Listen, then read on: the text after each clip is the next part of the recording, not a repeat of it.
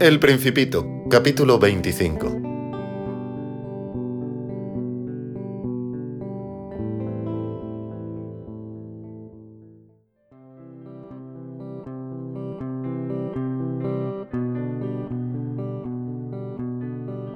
Los hombres Dijo el Principito. se encierran en los rápidos, pero no saben lo que buscan. Entonces se agitan y dan vueltas. Y agregó. No vale la pena.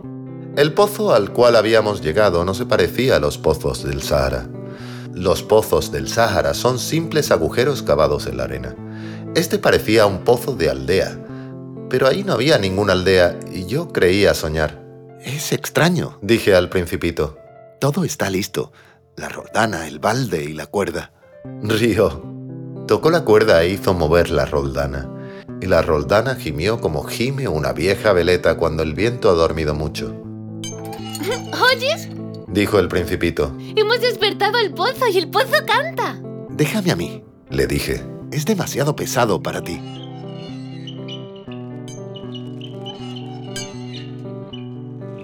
Hice lentamente el balde hasta el brocal. Lo asenté bien. En mis oídos seguía cantando la roldana. Y en el agua, que temblaba aún, vi temblar el sol. Tengo sed de esta agua. Dijo el principito. Dame de beber. Y comprendí lo que había buscado. Levanté el balde hasta sus labios.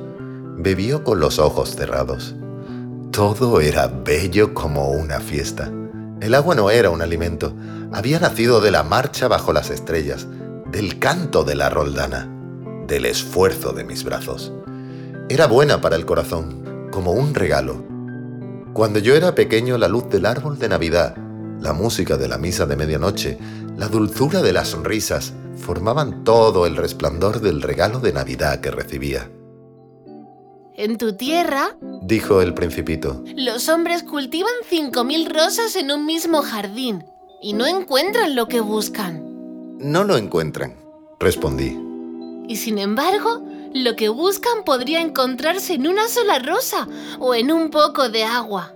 Seguramente. Respondí.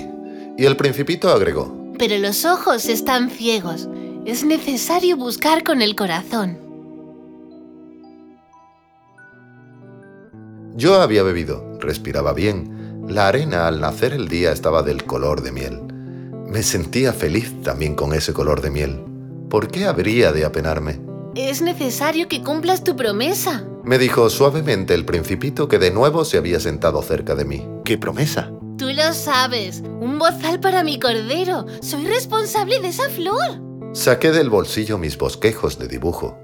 El principito los vio y dijo riendo. Tus baobabs se parecen un poco a los repollos. Yo que estaba tan orgulloso de los baobabs. Tu zorro, las orejas parecen cuernos y son demasiado largas. Y rió aún. Eres injusto, hombrecito. Yo no sabía dibujar más que las boas cerradas y las boas abiertas. No, está bien. Dijo. Los niños saben. Dibujé pues un bozal y sentí el corazón oprimido cuando se lo di. Tienes proyectos que ignoro. Pero no me respondió y me dijo. ¿Sabes?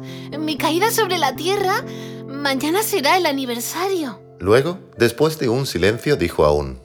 Caí muy cerca de aquí. Y se sonrojó. Y de nuevo, sin comprender por qué, sentí un extraño pesar. Sin embargo, se me ocurrió preguntar. Entonces, ¿no te paseabas por casualidad la mañana que te conocí? ¿Hace ocho días? Así, solo, a mil millas de todas las regiones habitadas. ¿Volvías hacia el punto de tu caída? El principito enrojeció otra vez y agregué vacilando. Tal vez por el aniversario. El principito enrojeció de nuevo. Jamás respondía a las preguntas. Pero cuando uno se enrojece significa sí. ¿No es cierto? Ah, Le dije. temo. Pero me respondió. Debes trabajar ahora. Debes volver a tu máquina. Te espero aquí. Vuelve mañana por la tarde. Pero yo no estaba muy tranquilo. Me acordaba del zorro. Si uno se deja domesticar, corre el riesgo de llorar un poco.